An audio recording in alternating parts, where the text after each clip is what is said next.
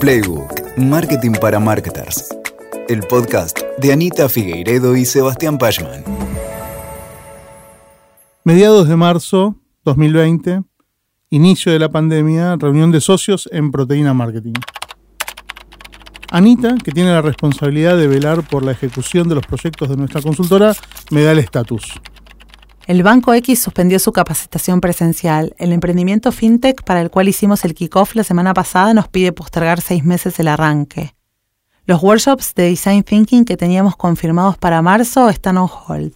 Las clases de la Universidad de Itela se van a volver virtuales y su carga horaria se va a reducir a la mitad, retomándose con suerte en abril pasamos para dentro de tres semanas la presentación del plan de marketing que estamos haciendo para la empresa Z. Como le sucedió a la mayoría de las empresas, el año que había arrancado genial para proteína ahora pintaba bastante incierto. Mientras que escuchaba a Anita y antes de que el miedo se apoderara de mí, eh, atiné a abrir nuestro plan anual, ese que habíamos escrito en diciembre. Todos los años en diciembre nos juntamos con Ana y armamos nuestro plan para el año. Eh, definimos cuánto queremos vender, qué es lo que vamos a hacer, cómo lo vamos a hacer, qué, actividades de marketing vamos a implementar, qué cuestiones relacionadas al desarrollo de negocios eh, queremos desarrollar, eh, cómo está nuestro negocio, si está bien de rentabilidad, bueno, un montón de cuestiones que las conversamos en profundidad en nuestro planning anual. Para este año, para ese año en realidad, para el 2020, el plan tenía previsto, por supuesto, un número de ventas objetivo. Eh, y ese objetivo era para cada mes del año. Me puse a hacer cuentas. Si estos proyectos se cayeron y estos otros se postergaron y asumimos que en abril puede no haber cierres, entonces, ¿cuántos clientes nuevos tenemos que tener desde mayo hasta diciembre para conseguir la facturación anual que habíamos proyectado? También pensé, cauteloso, podríamos asumir que nuestra tasa habitual de cierres se va a modificar. En aquel momento cerrábamos 3,5 de cada 10 propuestas que presentábamos.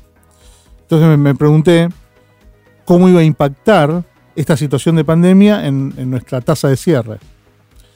Con una mirada conservadora, estimé que debía asumir una menor tasa de cierre. Asumí entonces que por el resto del año cerraríamos no sé, 2,5 de cada 10 propuestas, le bajé un poco la tasa. Y siguiendo en línea con ese espíritu conservador, eh, me dispuse también a pensar y a considerar que el mercado estaría también más cauto.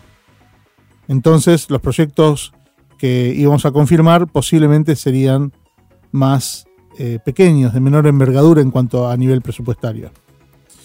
Reemplacé los, los números en nuestro Excel según estos supuestos nuevos que estaba manejando.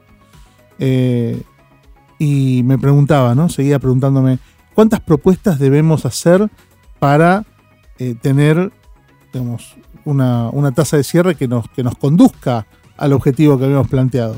Para lograr una facturación que sea la correcta, ¿no? ¿Íbamos a cumplir nuestro objetivo anual? Estamos en pandemia, recién arrancaba, incertidumbre total. De todas maneras, lo calculé rápidamente, el número de las propuestas a presentar y me moví hacia arriba en el funnel de ventas para ir entendiendo cuántos clientes potenciales teníamos que nutrir en este embudo para lograr el objetivo anual. La miro a Ana y le digo, listo, ya está hecho, ya está el ajuste. Di vuelta a la pantalla y le mostré la simulación. Este es nuestro nuevo plan comercial para el 2020.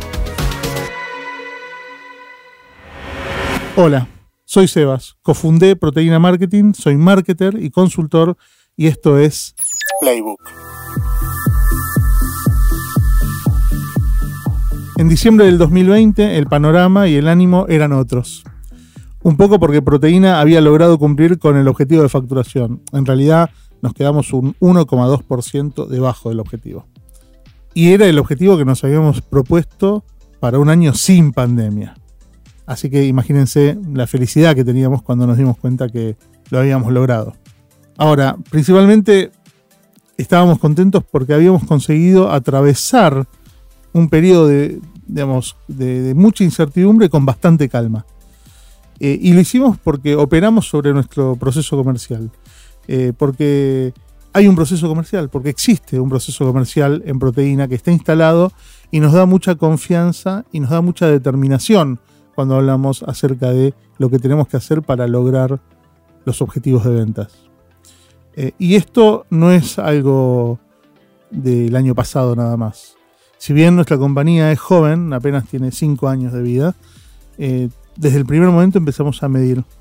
Empezamos a medir y a determinar cuáles eran los indicadores clave para lo que consideramos que es el éxito de un proceso comercial.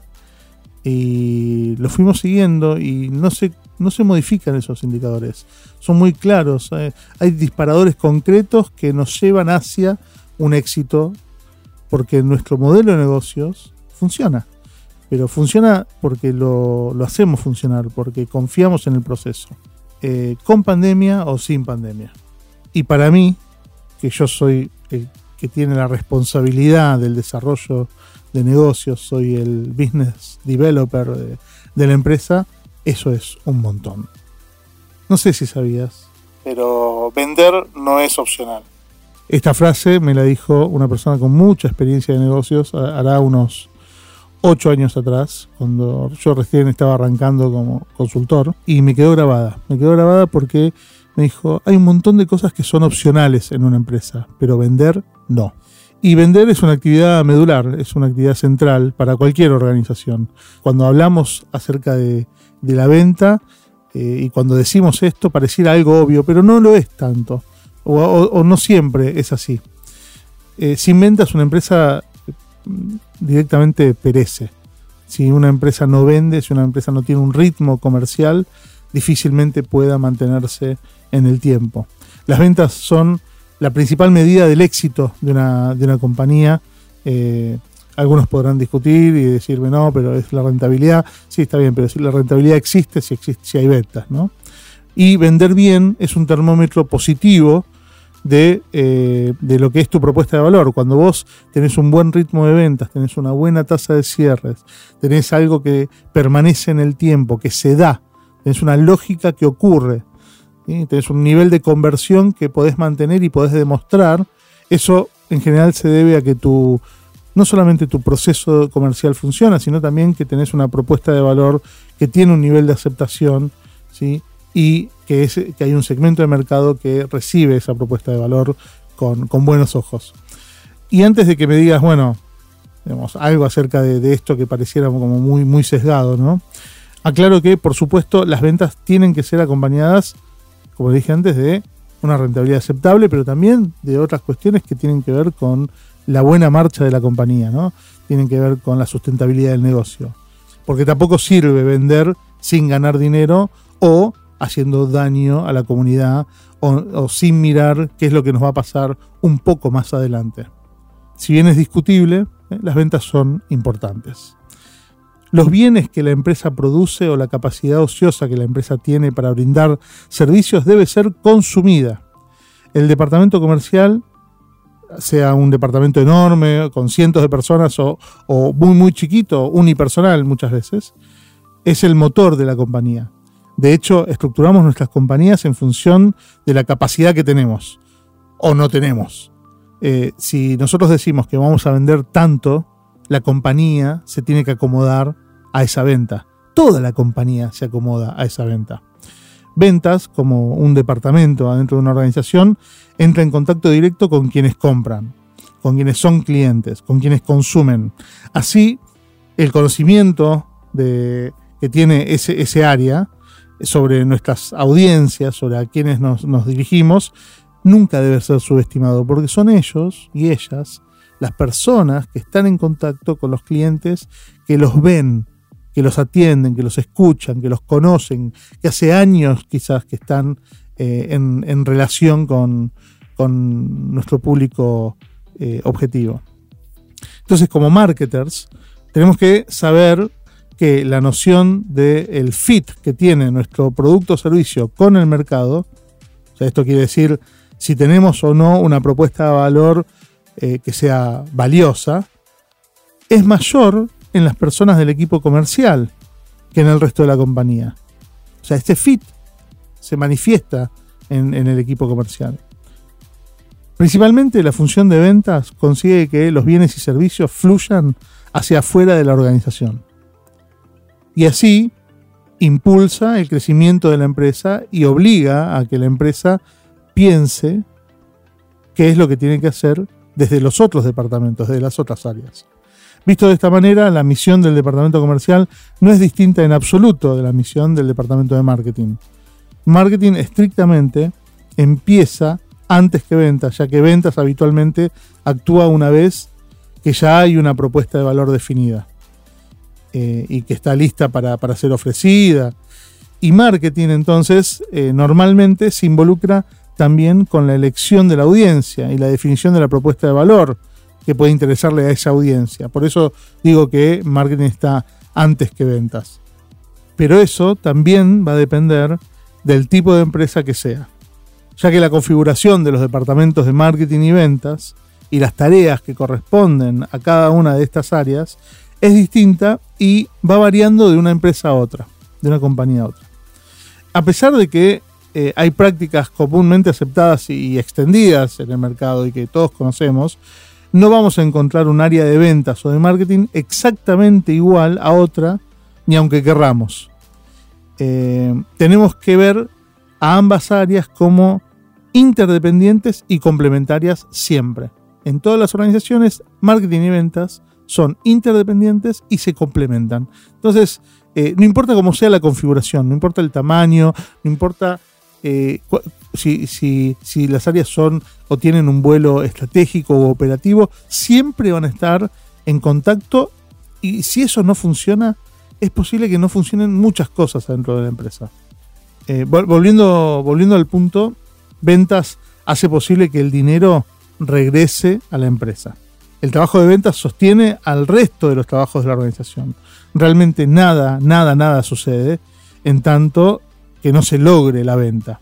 Eh, y siendo esta una actividad tan, tan clave, tan, tan medular para la supervivencia de la organización, a mí realmente no me deja de sorprender eh, que, por lo menos en, mis años de experiencia, tanto como consultor, como cuando trabajaba en relación de dependencia, ya hace más de 25 años que tengo relaciones con, con equipos comerciales, me encuentro una y otra vez con problemas de diseño que son graves en, cuanto a lo que es el proceso de ventas.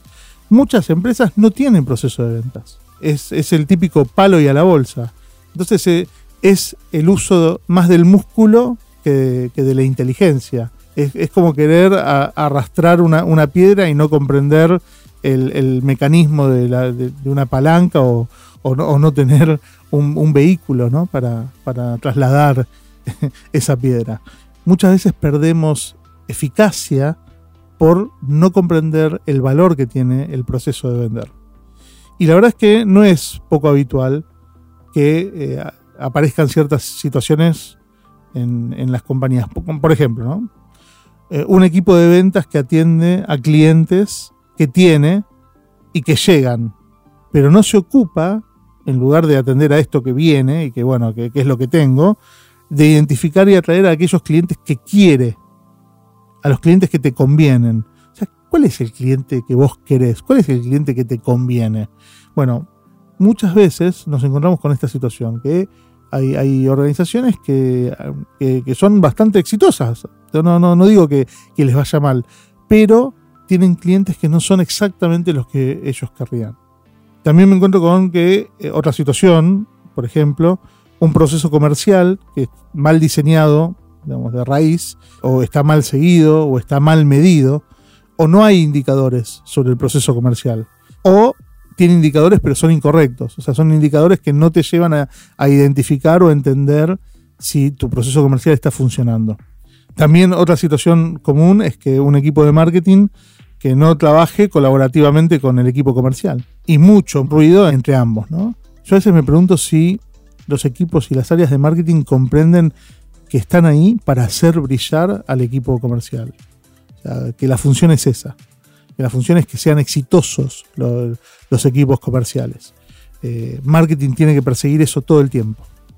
Pero bueno, eh, al contrario, es más común de, lo que pensamos, o no sé cuál es la experiencia de ustedes, pero para mí es mucho, muy, muy común eh, encontrarme con, con ruidos y con fricciones entre equipos comerciales y equipos de marketing. Por eso hoy me, gustaría plantear este tema, ¿no? Me gustaría que nos planteemos tres puntos. Por un lado, cómo tener los clientes que la organización quiere tener. En segunda instancia, cómo estructurar un proceso comercial para que pueda ser confiable y darnos datos para planear el futuro con mayor solidez.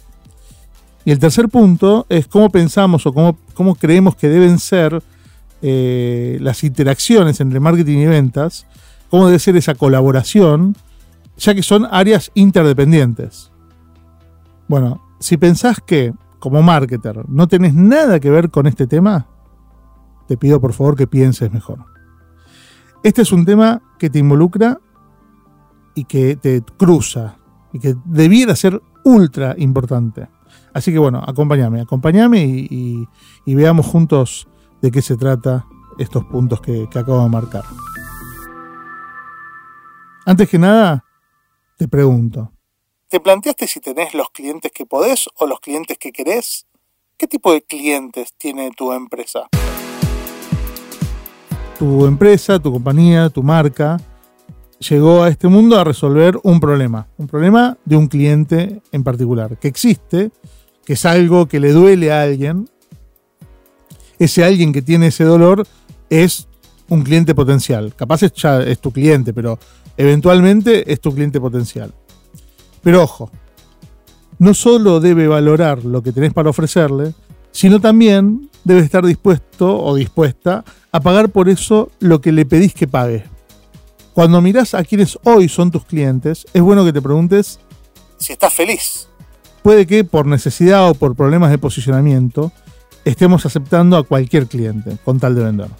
Sin embargo, yo no recomiendo que atendamos a los clientes que nos llegan porque nos llegan nada más. Me parece que es algo que debemos mejorar. Ni a corto plazo porque te desenfoca, ni a largo plazo porque te aparta de la posibilidad de encontrar la manera de escalar en el negocio si uno no se enfoca en atender a los clientes que uno quiere, posiblemente la deriva te vaya llevando hacia eh, un lugar que, no, que no es el lugar que vos quisieras estar. Por eso tenemos que aspirar a alcanzar a nuestro cliente o clienta ideal y tener la valentía de no venderle a quien no entre en esta definición estratégica. Sí, hay que definir qué cliente quiero. Esa es una definición estratégica del negocio. ¿Por qué? Porque va a orientar a todas nuestras acciones de ventas y de marketing. Cuando uno define claramente cuál es el cliente que uno quiere, empieza a ordenar a toda la organización. Entonces, ¿a qué clientes quiero? ¿Cómo defino a un cliente que quiero? Eh, hay tres grandes características del tipo de cliente que eh, podemos considerar como para ver qué tan interesante es este cliente para la empresa. La primera de las características es si quiero a quien necesita lo que ofrezco habitualmente. ¿Vos querés a aquellas personas que tienen un problema, necesidad o deseo que tu empresa o marca tiene la capacidad para resolver de manera rentable? ¿Las querés a estas personas? Lo que quiero decir es clientes, o sea, cuando hablo de cliente, clientes a los que tu oferta, eh, como está diseñada y como está planteada hoy, les sirva, realmente les sirva, la aprecian. Eso no quiere decir que no puedas adaptar un poco tu oferta o propuesta de valor a pedido de tu cliente, especialmente en aquellos productos o servicios que eh, permitan personalización. Pero una gran alerta, naranja o roja, ponen el color que quieras, es cuando ves que el pedido que te hace tu cliente no es algo que puedas catalogar como una venta habitual, como algo que de repente te desenfoca, te saca del camino hace que vos tengas que hacer un esfuerzo que no está dentro de los cánones normales de tu negocio. Y desenfocarse muchas veces puede ser criminal eh, para, para el negocio, para una parte de la organización, para incluso el cumplimiento de tus objetivos de venta.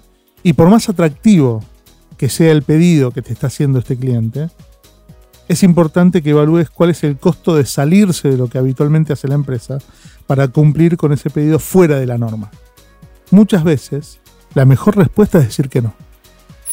La segunda característica tiene que ver con si quiero a quien es capaz de identificar su necesidad claramente. ¿Qué quiere decir con esto? Pregúntate si querés a aquellas personas que tienen conciencia de que tienen un problema. Si reconocen su necesidad, si reconocen que hay un deseo, si saben lo que les está pasando. Y, bueno, para ese deseo, esa necesidad o ese problema vos tenés una solución. Es decir, el cliente identifica algo que le duele. Si el cliente identifica algo que le duele y vos tenés una solución para ese dolor, es algo que hay que contemplar claramente. Muchas veces, luego de una reunión con, un, dueño de una empresa, una dueña de empresa, eh, un, prospecto de, proteína de, nuestra consultora, me doy cuenta que a esta persona, o incluso a veces al equipo, eh, no les duele nada. No hay nada que les duela. Hay como una necesidad superflua, o, no sé si superflua eh, es la palabra, sino que, que no es una necesidad real del negocio es, como algo que les molesta, pero no saben identificar realmente qué es lo que les molesta. Y en ese momento yo me doy cuenta que no tiene mucho sentido intentar vender algo para que le resuelva algo que no les duele realmente. Porque cuando no hay un dolor, cualquier solución es, errónea, es equivocada. Entonces, ¿cuál es el esfuerzo? Yo voy a hacer el esfuerzo de tratar de venderle algo a alguien que no identifica claramente su dolor. ¿Para qué? ¿Cuál es el resultado de eso al final de la historia? En mi caso en particular, yo sé que si alguien me compra algo que no sabe si realmente le va a solucionar el dolor que tiene, vamos hacia rumbo hacia el desastre. Muchas veces, después de una reunión con un prospecto, me doy cuenta de que a esta persona, o a veces a un, todo un equipo, no les duele nada. Y no tiene mucho sentido venderle algo que resuelva aquello que no le duele créeme que es un problema a futuro, te estás comprando un, problema en el futuro y que es bastante probable que tengas un problema de satisfacción en el camino. Por eso es muy importante recorrer con quién es prospecto, tu, tu cliente posible, tu cliente potencial, un camino de identificación y reconocimiento del dolor. Antes de hacer la venta, entender si le duele y si reconoce ese dolor. Y si no se puede, de nuevo, muchas veces lo mejor va a ser decir que no. La tercera característica tiene que ver con si quiero a quien me puede pagar. Qué raro esto, ¿no? Claro, vos pensás, bueno, si te puede pagar es tu cliente. Bueno, no, no es tan tan obvio. Eh, quiero de cliente a quien tiene la capacidad de pagar por mi propuesta de valor. Eso está muy bien. Y acá, esto es importante a quienes son un buen fit no les cuesta demasiado destinar los fondos para pagar mi producto o servicio. No regatean, no se quejan del precio. Simplemente lo que les ofreces les cierra. Ahí tenemos un entendimiento profundo de quién es tu cliente. Si tu cliente tiene que hacer un sacrificio enorme, desmedido, para poder pagarte, simplemente no es tu cliente. O al menos no es tu cliente aún.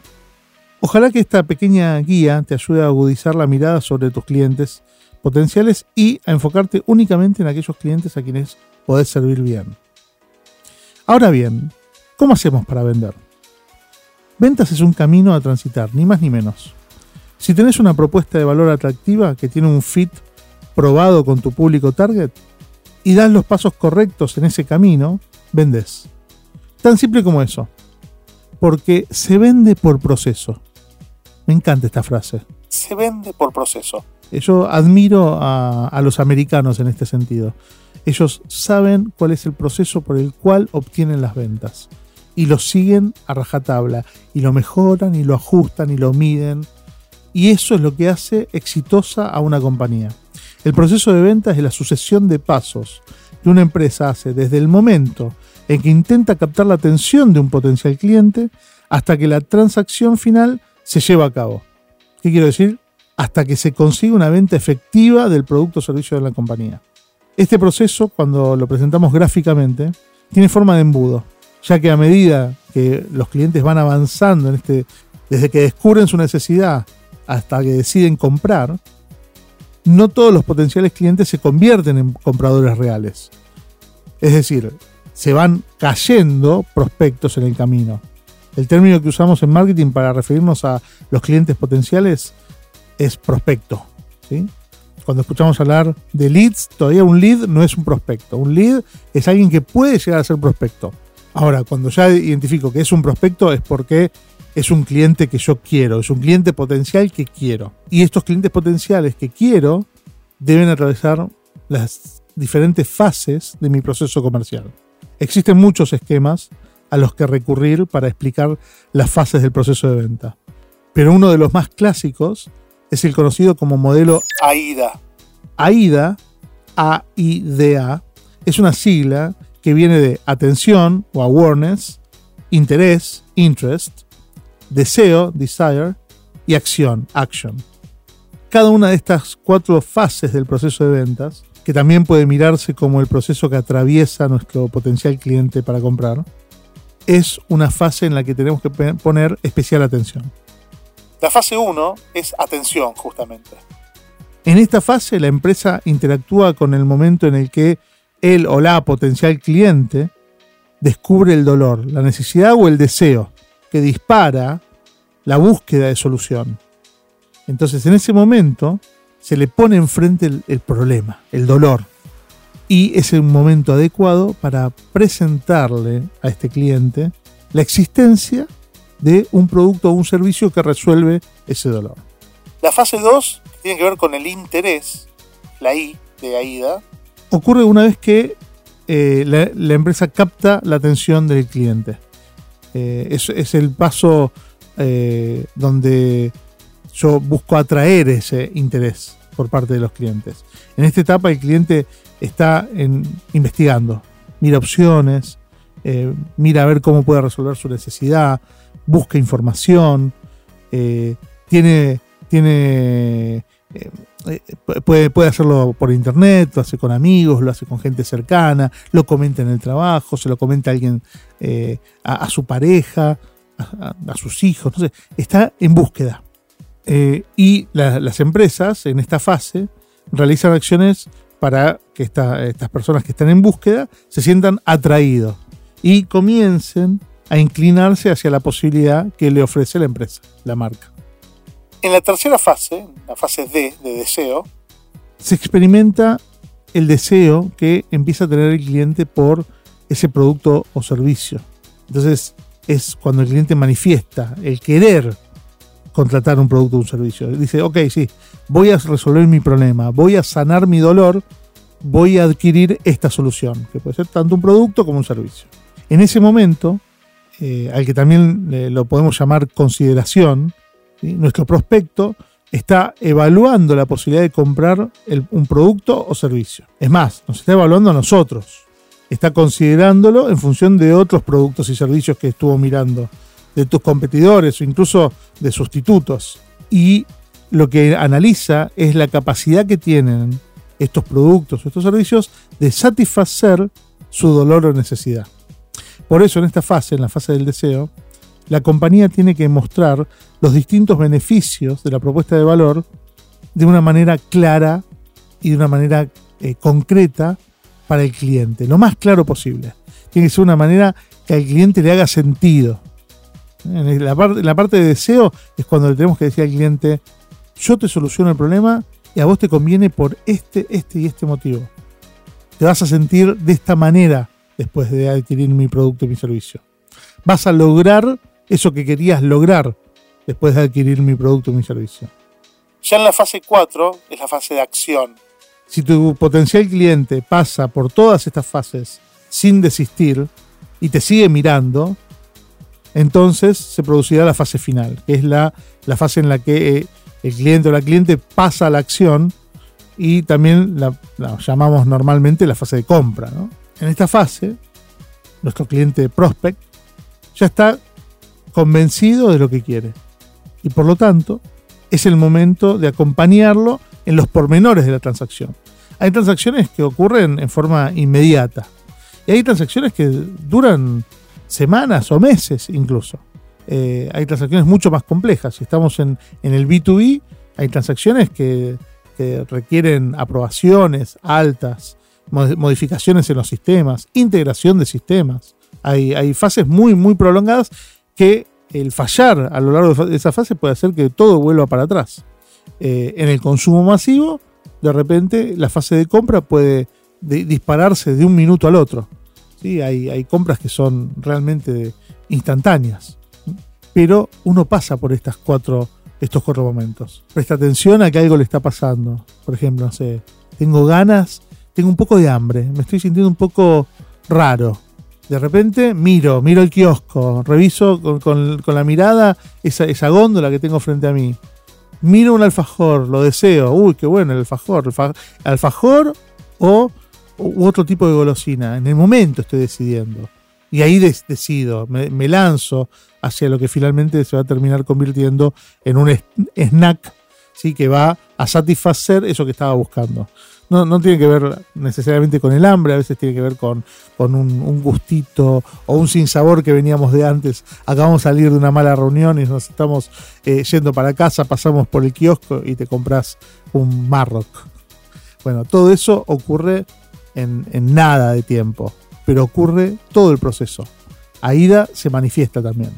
Entonces, no importa qué tipo de producto o de servicio, ¿sí? el cliente prospecto va a estar, va a estar transcurriendo por estas fases. Parte de estos pormenores de la transacción, de la compra, eh, pueden ser el alta del cliente, las formas de pago, los detalles de la entrega, la facturación y un enorme etcétera que dependerá de cada industria, de cada eh, sector económico. Este funnel, constituido por AIDA, o embudo clásico, como se lo conoce, eh, tiene estos cuatro pasos. Según en qué negocio estés, puede ser necesario agregar alguna fase o dos más.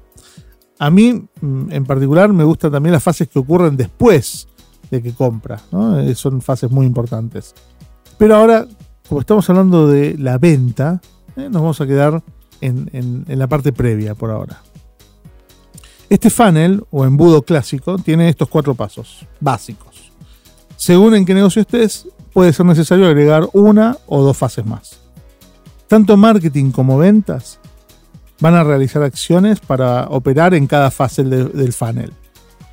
Es importante que esas acciones estén coordinadas y que marketing brinde soporte al proceso comercial. Es muy normal y es bastante habitual que marketing tome al 100%, por ejemplo, ¿no? Eh, las acciones para las primeras dos etapas. Atención e interés del embudo. Y luego venta se ocupe con más peso, con más preponderancia, de las últimas dos fases. Deseo y acción. Ese podría ser un posible acercamiento, pero no es el único. Hay empresas que, para algunos clientes, la venta está liderada por marketing durante todo el funnel. Esto pasa, por ejemplo, en general con lo que tiene que ver con e-commerce. Marketing es quien va comandando todo el proceso hasta que el cliente compra. Y hay otras empresas en las que el departamento comercial trabaja todas las fases también. Y marketing, si es que existe, trabaja solo como soporte, produciendo materiales que apoyan a la venta, por ejemplo, presentaciones de credenciales, armado de propuestas, casos de éxito, videos de marca, demos eh, y otros materiales como eh, pueden, digamos, que pueden integrar algo que se conoce en el mercado como Sales Tools. Ahora, ¿qué indicadores tomamos para medir este proceso? Hay muchos indicadores, pero uno de los más importantes es la tasa de conversión. Al final del proceso comercial tenemos a los nuevos clientes. Para tomar acción sobre este embudo, entender cómo operarlo, tenemos que calcular la tasa de conversión de todo nuestro proceso comercial. Es decir, cuántos clientes tenemos sobre la cantidad de personas que ingresó al principio del funnel. Por ejemplo, ¿Cómo se obtiene esta tasa de conversión? Veamos. La fórmula para calcular la tasa de conversión es la siguiente. Dividir la cantidad de nuevos clientes u otro objetivo que hayas declarado al final del embudo, pero en principio la cantidad de nuevos clientes puede ser una buena métrica, entre la cantidad total de prospectos que hayan ingresado al embudo por la parte de arriba. Luego se multiplica el resultado por 100 para obtener un porcentaje de esa tasa de conversión. Entonces, por ejemplo, veamos un ejemplo práctico. Supongamos que yo a lo largo de todo un año contacto a 80 prospectos. Esto es un clásico ejemplo de B2B.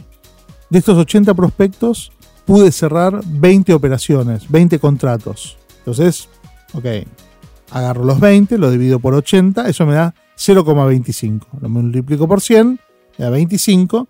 Esa es mi tasa de cierre, 25%. Uno de cada cuatro se convierte en cliente.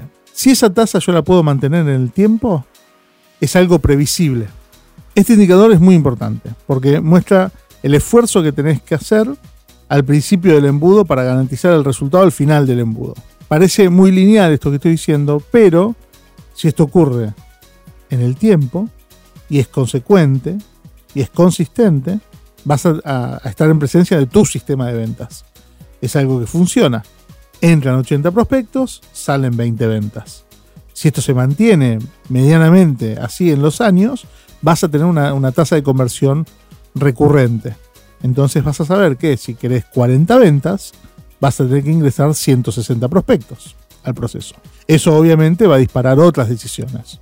Decisiones de cantidad de personas que tienen que hacer la tarea, decisiones de si los podés administrar, de si tu servicio o tu producto está en condiciones de eh, atender a ese, a ese nivel de demanda, un montón de decisiones.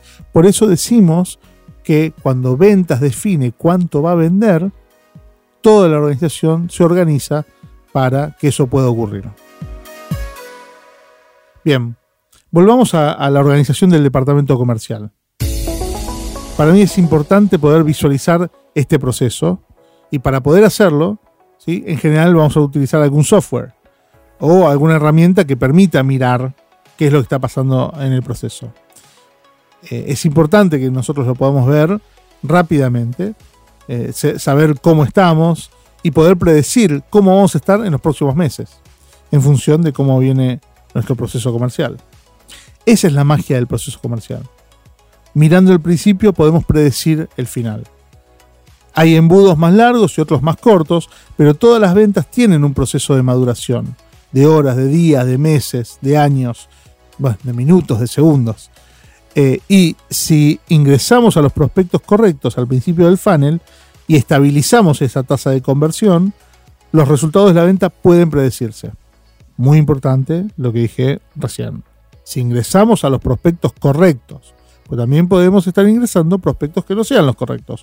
Por eso tenemos que hacernos las preguntas si estamos teniendo los clientes que queremos y no los que podemos. Así, de esta manera, muchos equipos comerciales se enfocan en saber cuántas primeras reuniones tiene un vendedor en una semana, por ejemplo, eh, y no cuántos cierres va a tener en el mes, porque es parte del proceso. Uno sabe que si tiene la reunión, luego viene la posibilidad de hacer una propuesta, luego viene la presentación de la propuesta, luego viene la evaluación de la propuesta y finalmente podríamos llegar a estar en situación de cierre de ventas. Podemos saber cuántas ventas tendremos por indicadores que están antes en el funnel, como cantidad de propuestas presentadas o cantidad de demostraciones de productos agendadas, indicadores de gestión y de evolución del cliente que marcan instancias en el proceso y que nos anticipan el resultado de la venta del mes, del quarter o del año. Depende de la industria en la que estés. Bien, ya espero haberte convencido de lo importante que es tener un proceso comercial bien mapeado y medido. Espero que, si en tu organización no tiene ordenado este embudo o no utilizan herramientas para seguirlo y medirlo, puedas ser agente de cambio para proponer estas mejoras. Pero déjame darte un tip más. A los clientes potenciales hay que asignarles un peso. No todos los leads que entran al funnel valen lo mismo. Por eso es importante que los leads sean calificados.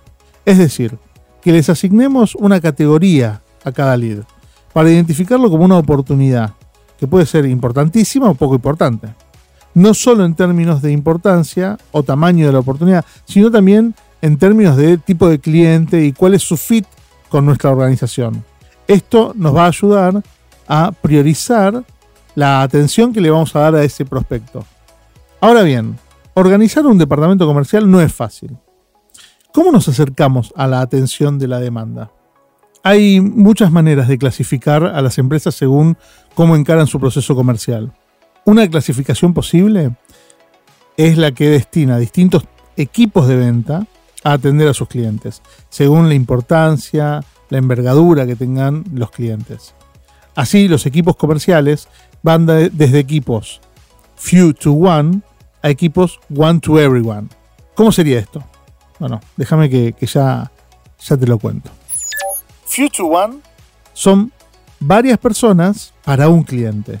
Ese es el approach del equipo dedicado, en donde un equipo de gente está a disposición de una única cuenta. Este acercamiento es recomendado cuando la cuenta es tan importante que requiere un equipo a disposición exclusiva de, eh, de sus necesidades. One to one es una persona para un cliente. Este acercamiento es recomendado cuando hay cuentas de clientes individuales muy valiosas y estratégicas. Por ejemplo, cuando se asigna un ejecutivo de cuentas a atender a un, a un único cliente. Una relación uno a uno significa que podés entregar una atención hiperpersonalizada a tus clientes, podés aprender de las iteraciones que tienes con tus clientes y comprender sus preferencias, comportamientos, así como también podés diseñar las mejores experiencias, obteniendo un máximo desarrollo en el tiempo. Una relación uno a uno con el cliente nos puede llevar a relaciones muy duraderas en, en los años. En el modelo One to Few, es una persona que atiende a unos pocos clientes. Este acercamiento es recomendado cuando hay cuentas de clientes que pueden organizarse en clusters o agruparse por similaridad. Todas las cuentas tienen un mismo tamaño, en general pueden ser pequeñas empresas, por ejemplo, o pertenecen a la misma industria. Después está el modelo One to Many, que es una persona para un grupo un poco más grande de clientes. Este acercamiento se recomienda cuando es conveniente atender a las audiencias por segmento de mercado. Todos los clientes dentro de un segmento van a recibir un tratamiento y experiencia similar. Los riesgos de esta manera de acercarnos a los clientes es que el trato se sienta masivo o impersonal. Si no se acompaña esta decisión con tecnología, lo cual puede hacer automatizar y personalizar algunas iteraciones con estos clientes, todos los clientes pueden llegar a sentir que son tratados como nuevos clientes. Entonces cada vez que se relacionan con la compañía reciben un trato absolutamente impersonal como si no los reconociéramos como clientes. Otra forma es one to everyone. En este último approach, todos los clientes son iguales, reciben lo mismo y valen lo mismo para la empresa. Este acercamiento es recomendado cuando no vale la pena separar la atención de la demanda. Este acercamiento requiere apalancarse en la tecnología y encontrar herramientas para personalizar. Normalmente la importancia y el peso de marketing en la organización van creciendo cuando los equipos comerciales son más generalistas y el tipo de marketing que requiere cada estructuración comercial difiere radicalmente. Por eso marketing y ventas no pueden pensarse por separado, sino que deben diseñarse en conjunto. Marketing y ventas. ¿Cómo hacemos para trabajar juntos y generar más oportunidades? No voy a ser inocente. Eh, conozco bien la tensión que existe normalmente entre estos dos departamentos, entre marketing y ventas. Y déjame decirte que a esta tensión, eh, para mí, siempre es una fuerza positiva. Porque en la mayoría de los casos hace que la empresa crezca. Que haya tensión, que haya demanda, que haya eh, esta interdependencia eh, hace que la atención dispare el vector hacia algún lugar. Marketing y ventas son dos unidades de negocio fundamentales en las empresas. Y la colaboración entre ambas juega un papel clave para poder escalar. Para esto es muy importante que tengas en cuenta lo siguiente. Primero, debe haber definiciones claras sobre los roles de marketing y ventas. Para empezar, tengamos clara la definición de cada uno de los sectores, para así poder saber en qué se diferencian, qué responsabilidades tienen cada, cada uno de estos sectores y cómo pueden coordinar estrategias en conjunto.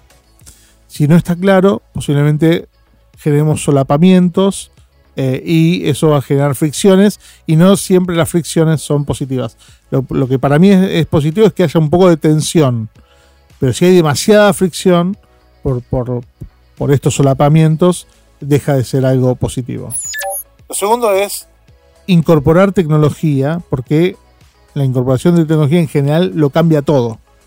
ni marketing ni ventas son los mismos departamentos que eran hace 10 años atrás. La transformación digital de ambos sectores es enorme y ambas ejecuciones, tanto la de marketing como la de ventas, se han complejizado mucho.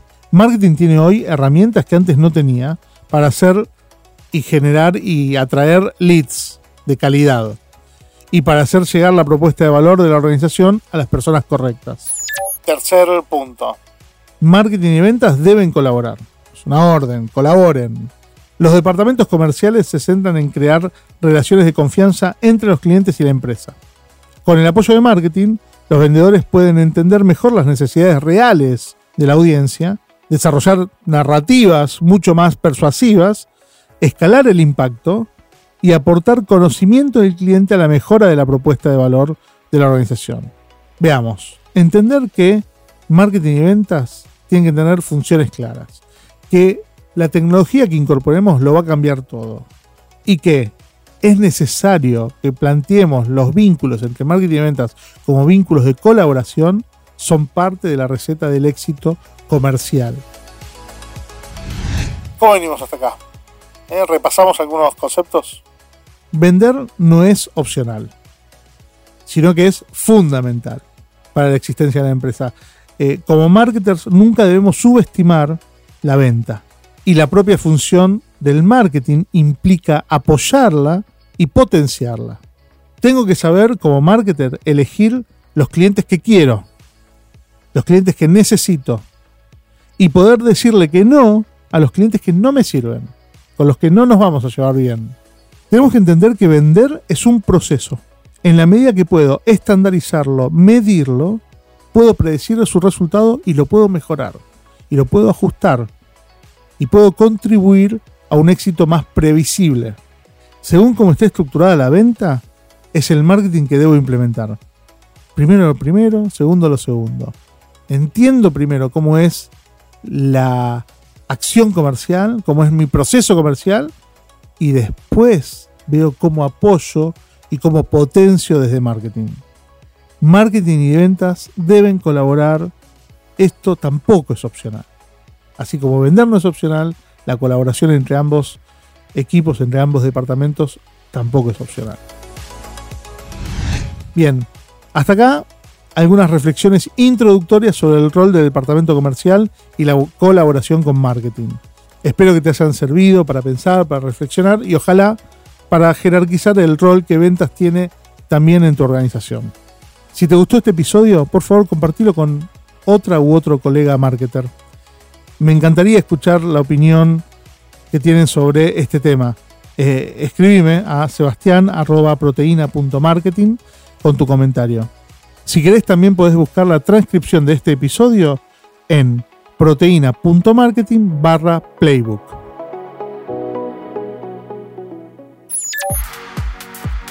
Escuchaste a Sebastián Pashman hablando del departamento comercial y sus funciones.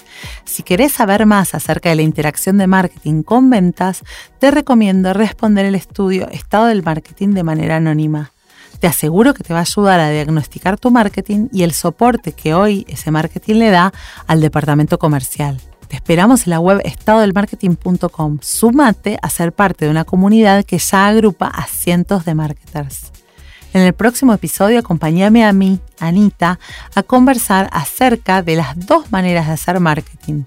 Marketing proactivo versus marketing reactivo. Playbook es un podcast original de marketing estratégico pensado para marketers y creado por Sebas Pashman y por quien te habla Anita Figueiredo. Gracias por sumarte. Hasta el próximo episodio. Escuchaste Playbook, Marketing para Marketers. WeToker. Sumamos las partes.